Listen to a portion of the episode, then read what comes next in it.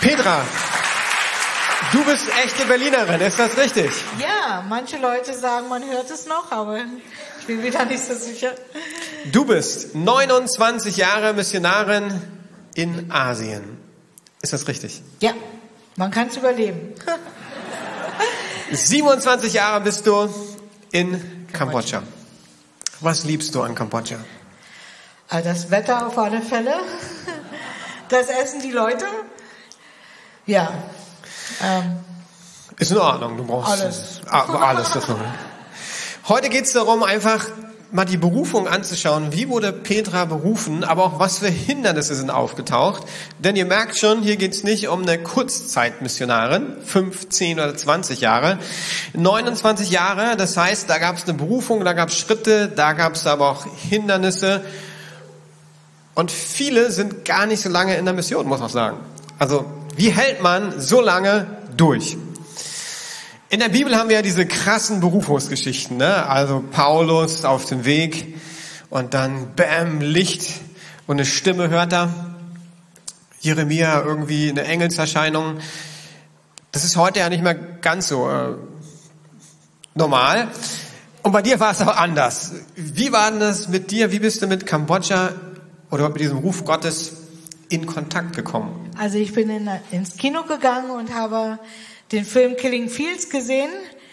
Ähm, ein ziemlich dramatischer Film über Geschichte Kambodschas und fühlte irgendwie, Gott, Gott will irgendwas von mir. Und ich musste auch erstmal nachgucken, wo Kambodscha liegt. Ich wusste es auch nicht so genau. Also das ist eine gute Nachricht für alle, die sich jetzt gefragt haben, wo Kambodscha ist. Äh, Petra ging es genauso. Also du bist einfach ins Kino gegangen. Ja. Und dann hast du im Herzen gemerkt, irgendwie da ist was Also bewegt Der gewesen. Film, der Film hat mich angesprochen, die Not des Landes hat mich angesprochen. Ähm, und ich bin, ähm, habe dann angefangen dafür zu beten und hatte nachts Träume über so Marktszenen und ja verschiedene Sachen. Und als ich dann später Bücher über Kambodscha gefunden habe, ähm, es war auch nicht so einfach zu der Zeit, waren diese gleichen Szenen beschrieben. Also irgendwo wusste ich da, Gott will mich nach Kambodscha, ja, will irgendwas mit mir in Kambodscha tun. Du hast mir in der Vorbereitung gesagt, du hast wirklich Bilder gesehen und Ja. dann bist du in die Amerika-Gedenkbibliothek, hast die Bücher aufgeschlagen und da waren ganz ähnliche Bilder. Also du hast Ja. gemerkt, Gott korrespondiert Ja. mit dir durch diese Bilder. Also nichts mit Engelerscheinung und Mhm. auch keine Stimme vom Himmel, sondern irgendwie mehr eine Bewegung in deinem Herzen. Ja, Also wenn du mal bewegt warst mit dem Thema Mission, dann könnte das ein Anfang von Gottes Ruf gewesen sein. Ich glaube, die wenigsten Missionare, die haben eben eine Engelserscheinung in der heutigen Zeit zumindest. Aber du bist dem nachgegangen. Du hast gebetet, du bist in die Bibliothek gegangen. Wie waren die nächsten Schritte? Ähm, als ich anfing davon in der Gemeinde zu erzählen, hat es mir nicht so jeder geglaubt oder fast gar keiner. Ähm, war damals auch eine neue Idee. Es gab keinen Missionar aus Das bedeutet, die, die haben dich angeguckt und so, hm, Kennen wir dich, ja. ja, Petra, alles klar. So ungefähr so. Der chaotische Teil von Petra, den kennen wir ja schon. Also die haben gedacht, der chaotische Teil von Petra kommt Ja. jetzt. Äh, warten wir mal ein Jahr lang ab, was Ja. passiert. Ähm, ich habe dann ähm, bin nach Lüdenscheid gegangen auf die Missionsschule, weil die Schwerpunkt Asien hatten.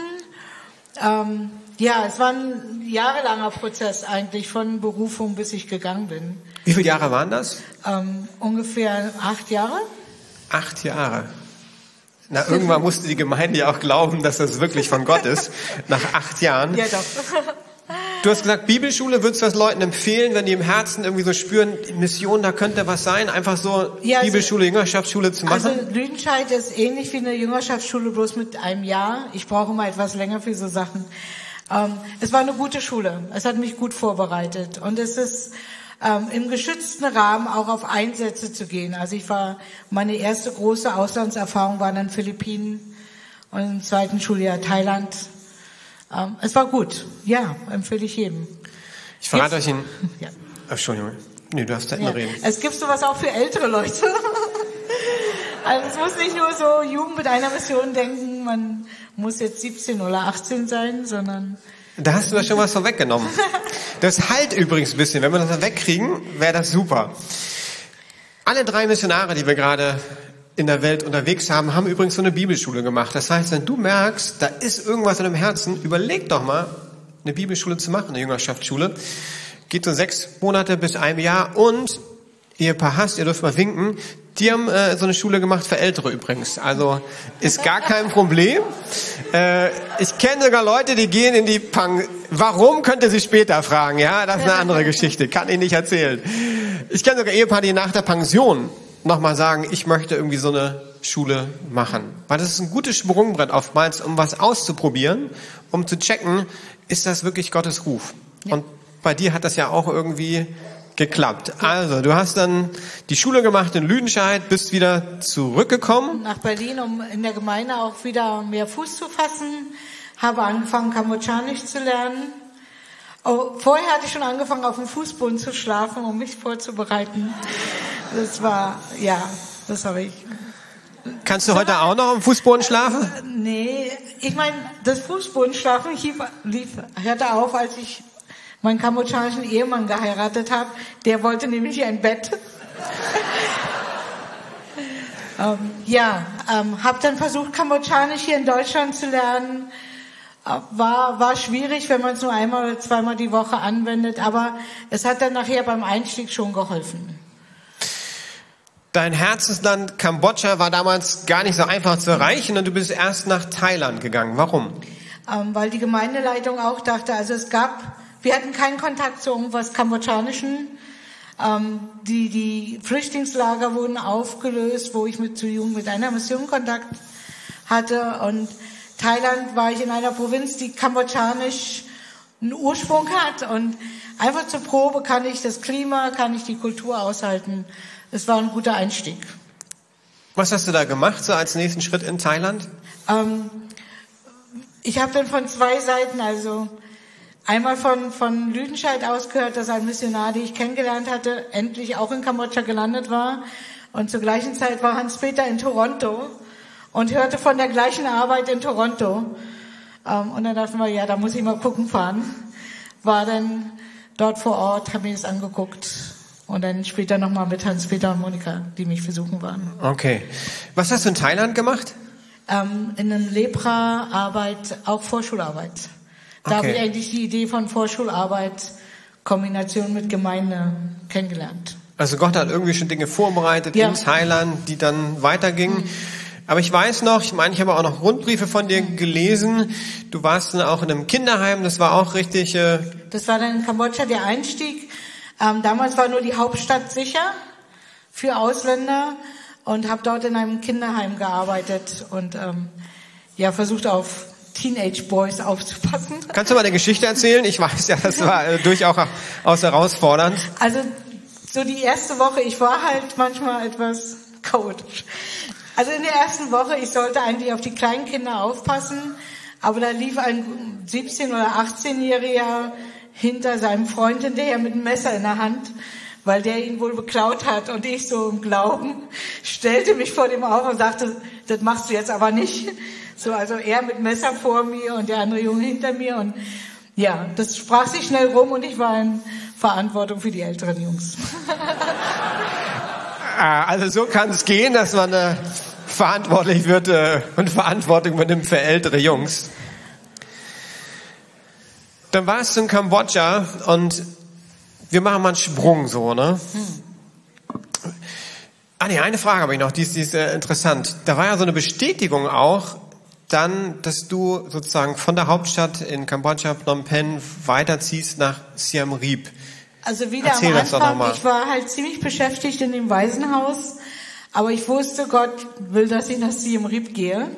Und woher wusstest du das? War ein Eindruck, war Gottes Stimme. Einfach so. Einfach so, mein, in meiner Beziehung zu Gott. Gehört, gefühlt. Das ist ja. blöde Frage. Wie hörst du da? Fühlst du das? Du guckst dir eine Karte an und dann bumm oder? Ähm, unterschiedlich. Also da denke ich, war es so, dass, dass ich gebetet habe und einfach mir sie im Rieb als Gedanke kam.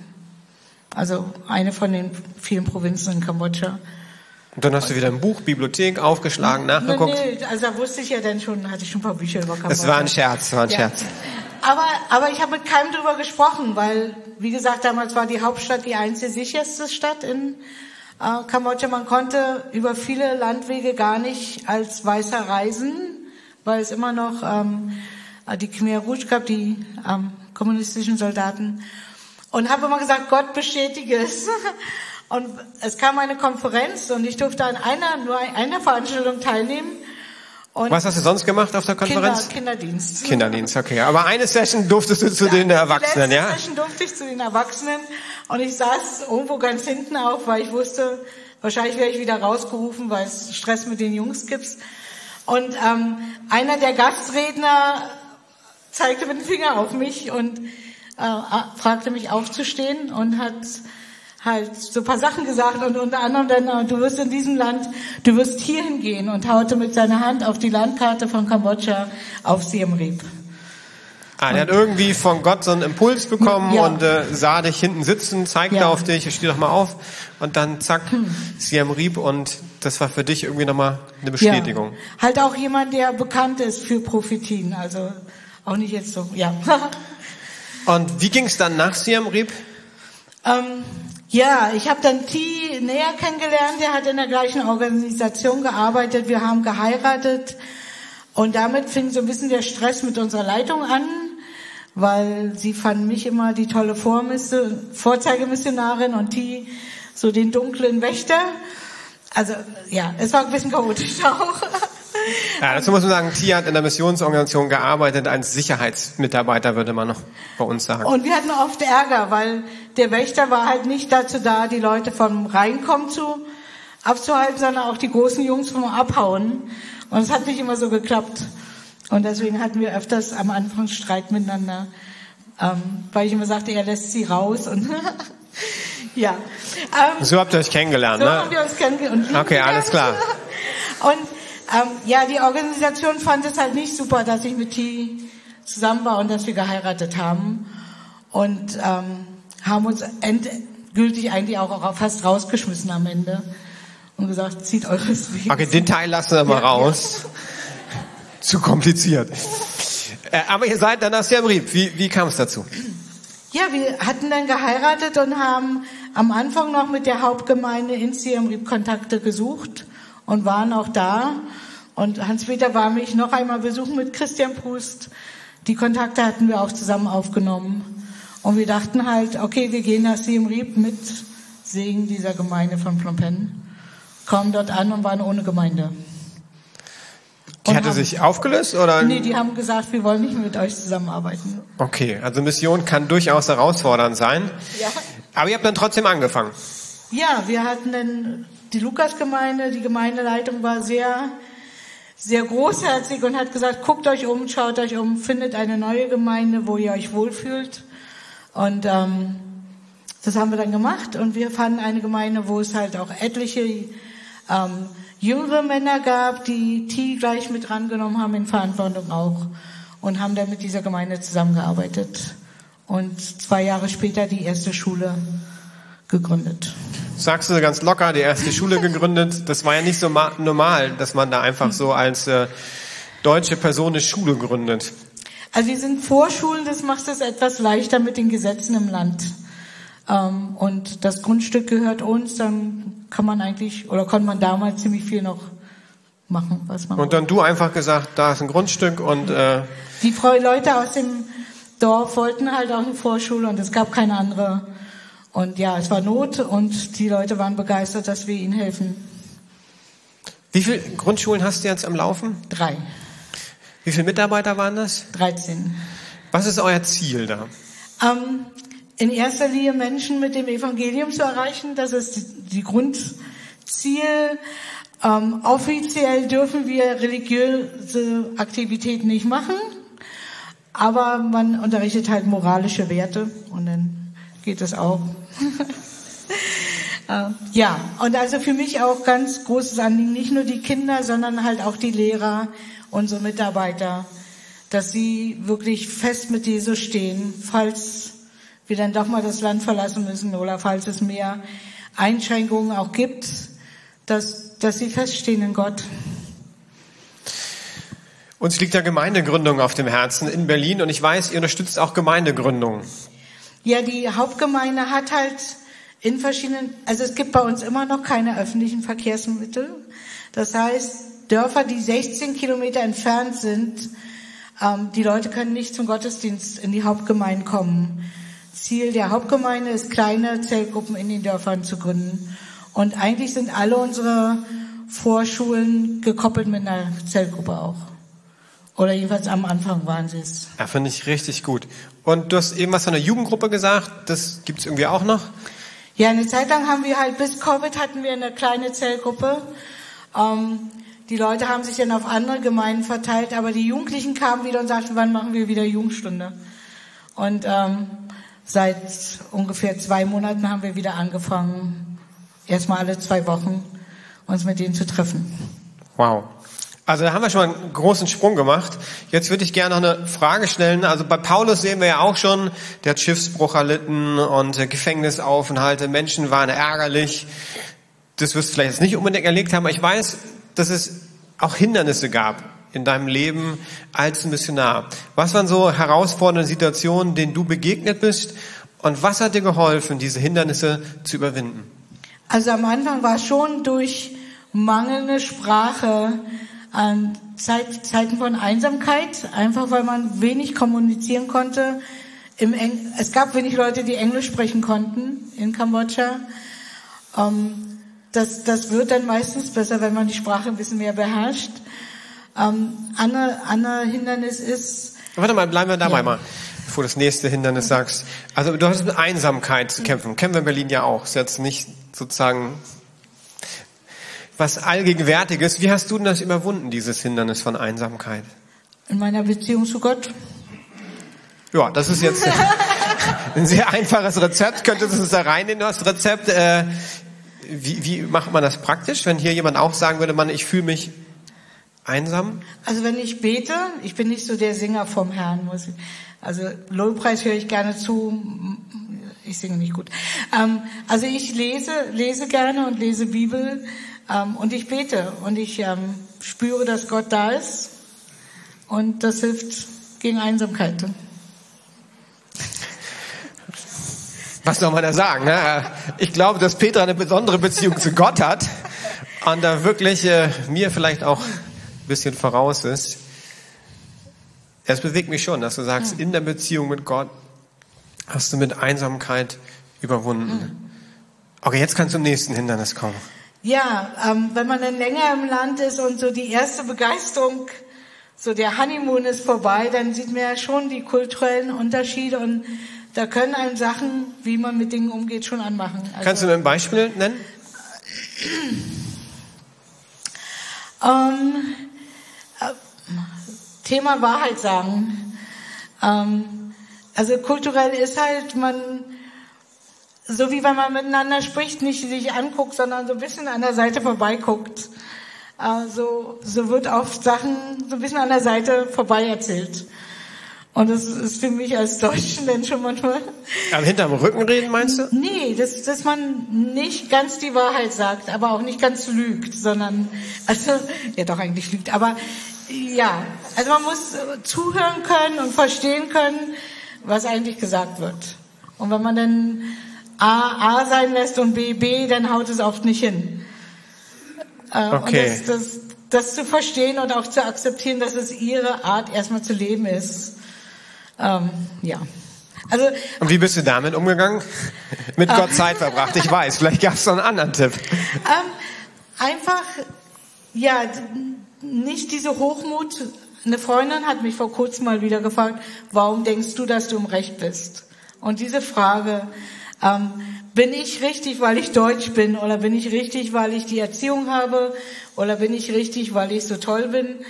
Oder, oder könnte der andere vielleicht auch recht haben? Also nicht diesen Stolz zu haben, alles wie ich es mache, ist richtig. Sondern wirklich die Leute verstehen zu lernen, wo es herkommt und warum es in ihrer Kultur so ist. Also Demut, äh, ja, anders ja. ausgedrückt, war so der Schlüssel für dich zu sagen, diese Mauer äh, schaffe ich zu überspringen. Ja. Hast du noch ein drittes Hindernis, was dir begegnet ist? Ja, sonst ist für mich vieles einfach Alltag. Also ich. Ja, erzähl mal. Ähm, ja, zurzeit im Moment, die, die den Brief gekriegt haben, ähm, Erziehung meiner Kinder. Mein Sohn ist auf einer internationalen Schule, die im Dezember die Türen schließen wird und Jeremiah ist im letzten Schuljahr. Also, so die Frage, was, was macht man und wo, wo gibt es eine Lösung, ist im Moment ein sehr aktuelles Hindernis. Und andere Missionare gehen in solchen Situationen oft dann nach Hause. Also wenn sie merken, die Erziehung der Kinder ist nicht mehr gesichert oder Umstände werden zu schwierig, dann ziehen Familien halt einfach weg oder gehen zurück. Ja. Also nach 29 Jahren musst du ja schon einige kleine Hindernisse übersprungen haben, aber was hilft dir jetzt dann, bei dem Beispiel zu bleiben? Äh, du sagst, andere ziehen wieder zurück, irgendwie nach Deutschland, USA, wo immer sie herkommen. Du bist da geblieben. Warum? Also wie, wie schaffst ja, du das? Die, diese Neuigkeit kam halt auch gerade erst. Zurückziehen ist für uns nicht die Alternative. Also ich meine, ich würde zurückziehen, aber äh, ja. Also ich bleibe da und ich vertraue, dass Gott einen Weg findet, wie mit Thies Visum.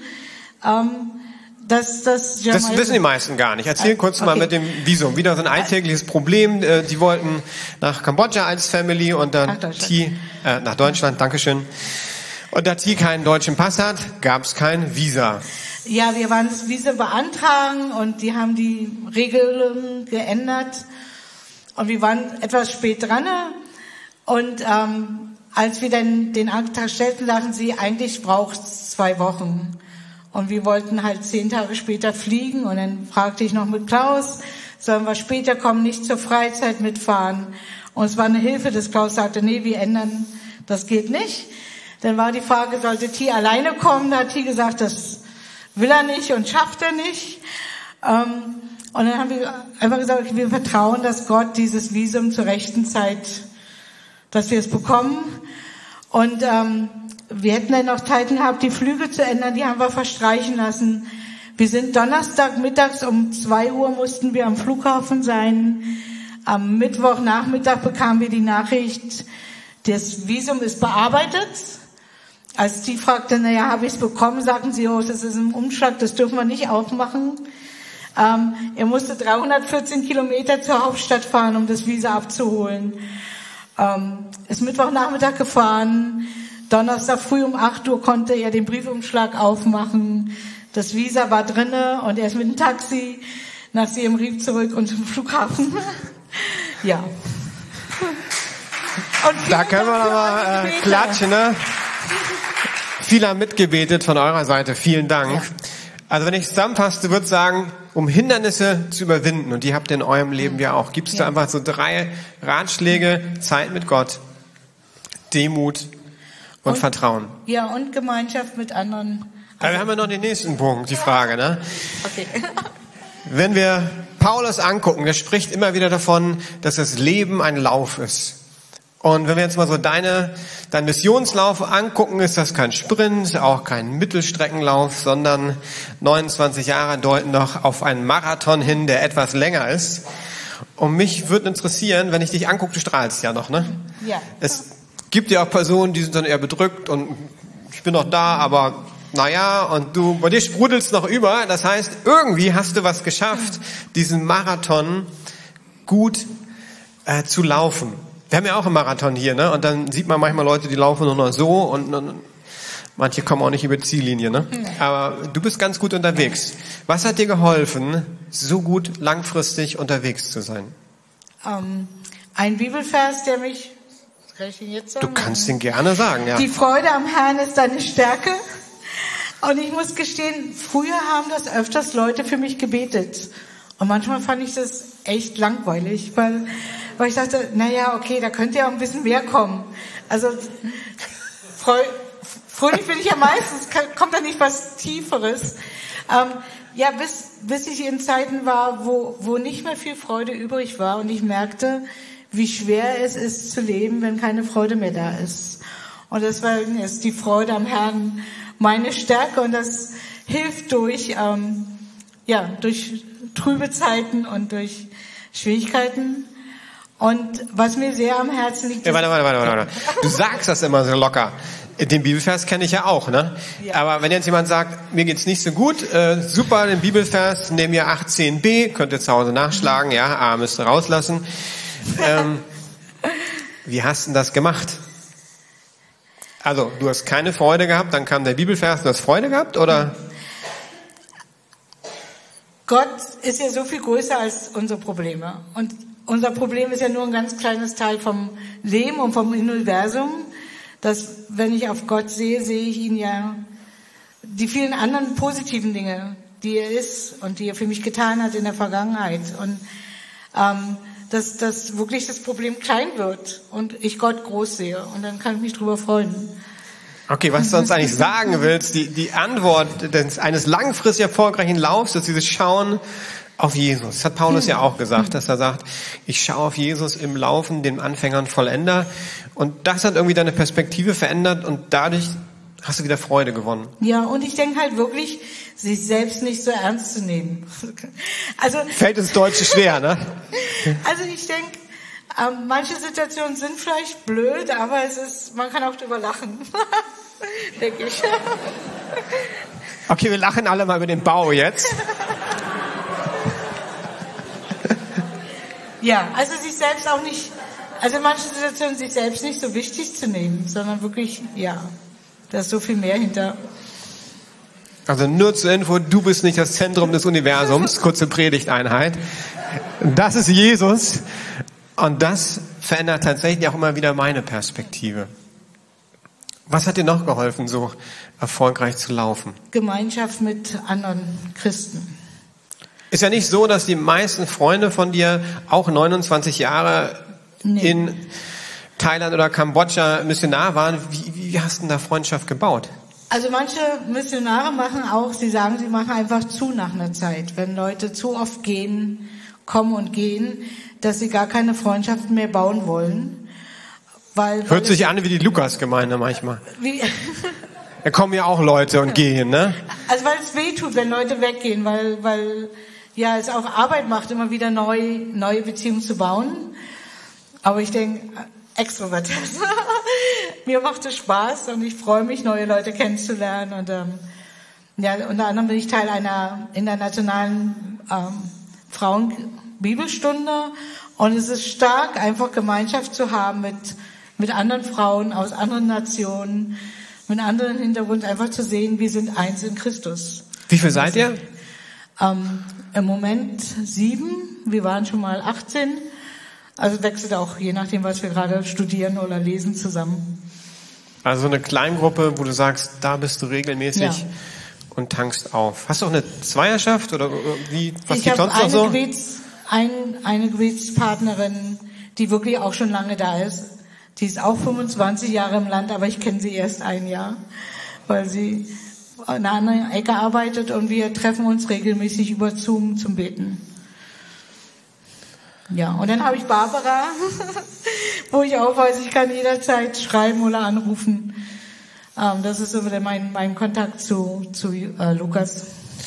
Haben die Leute dich kontaktiert oder hast du die Leute kontaktiert, wenn du so die Beziehungen gebaut hast?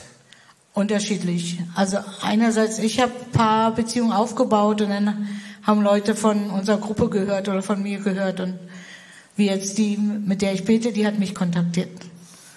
Also du würdest sagen, wenn wir langfristig laufen sollen, dann geht es darum, wirklich gute Beziehungen Ja. zu haben, wo wir auftanken können, Freunde, Kleingruppen. Ja, und auch nicht so nur klingen an eine Person. Also kann ich von meiner kind Jugendzeit in der Gemeinde erzählen. Meine beste Freundin hat mich mit in die Gemeinde gebracht.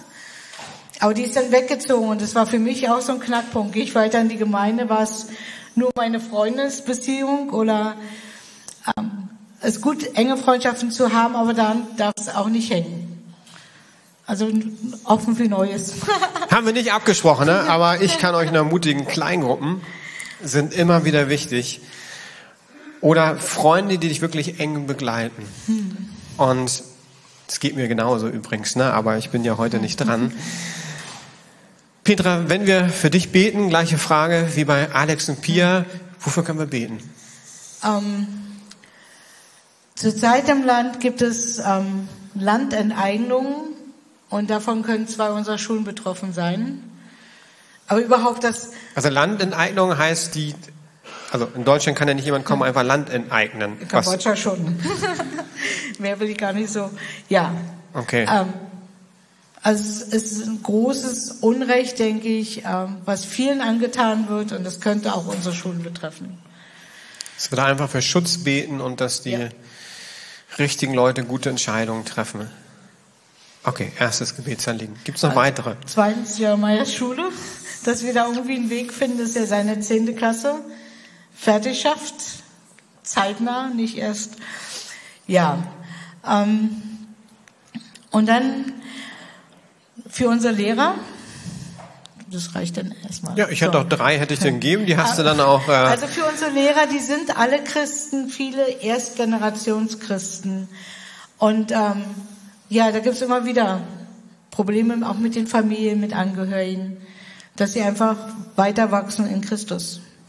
Wie können wir euch unterstützen? Ähm, durch Gebet würde ich genau das Gleiche sagen wie Pia. Gebet ist das Wichtigste und dann finanziell ähm, brauchen wir auch immer wieder neue Sponsoren, um die Schulplätze zu bezahlen für die Kinder. Wie funktioniert das bei euch so? Klassisch Patenschaft oder? Ähm, wir sponsoren keine Einzelkinder, weil die ja nach zwei Jahren in die staatlichen Schulen gehen. Man sponsert einen Schulplatz. Okay. Kann man das heute auch kann machen? kann man auch noch einkaufen. Ja, Be ähm, Vera, Vera und da sind ein paar Leute, die mich kennen. Uns und kennen. Team, ja? Ja. Also man kann da irgendwie zum Stand gehen. Ne? Gibt ja, genau. einen Sambia-Stand und einen Kambodscha-Stand und da kann man alle Informationen kriegen genau. und fröhlich äh, unterwegs sein. Ja, und nach dem zweiten Gottesdienst sind wir auch noch oben, falls Leute noch. Genau, falls ihr essen gehen wollt und äh, Question and Answer mit Petra, man kann ja noch viele Fragen stellen, aber heute schafft man das nicht mehr. Da oben, 13.30 kann man mehr von dir hm. hören. Wir besuchen dich Ende Februar, Anfang März. Äh, was machen wir? Was, wenn ihr kommt? Wenn wir dich besuchen, ja? Erzähl also mal. wir werden wieder irgendwas Praktisches finden für die Leute, die gerne bauen oder streichen oder ich habe ja gesehen, ihr habt ja ein tolles Team, was auch Brunnen graben kann. Jetzt diese, so, ba so bauen wir unsere Brunnen. okay, alles klar. Du willst unser Brunnenbauteam, wir kriegen das gerade so hin, glaube ich. Ja, bei uns muss man ja ein bisschen tiefer auch gehen. Ich weiß nicht, wie tief ihr unter. Alles klar. Also praktische Arbeit stehen an und dann halt ganz viel Zeit äh, und Spaß mit Kindern und wer Englisch gut drauf ist, der kann auch mit unseren Lehrern Englischunterricht. Also wir finden für jeden was. Also, ihr seid eingeladen. Ihr könnt euch gerne bei mir melden. Wir sind 14 Tage äh, in Kambodscha, teilweise in äh, Thailand. Und es ist eine super Möglichkeit, die Arbeit kennenzulernen, Asien kennenzulernen und äh, ein bisschen werden wir auch touristisch unterwegs sein, aber nur ein bisschen. Ja. Von daher haut mich an, haut Petra an und äh, wir buchen die Flüge bald, von der nicht in einem Monat oder so. Ne? Also ich bin dabei, das Ganze zu organisieren. Danke, Petra.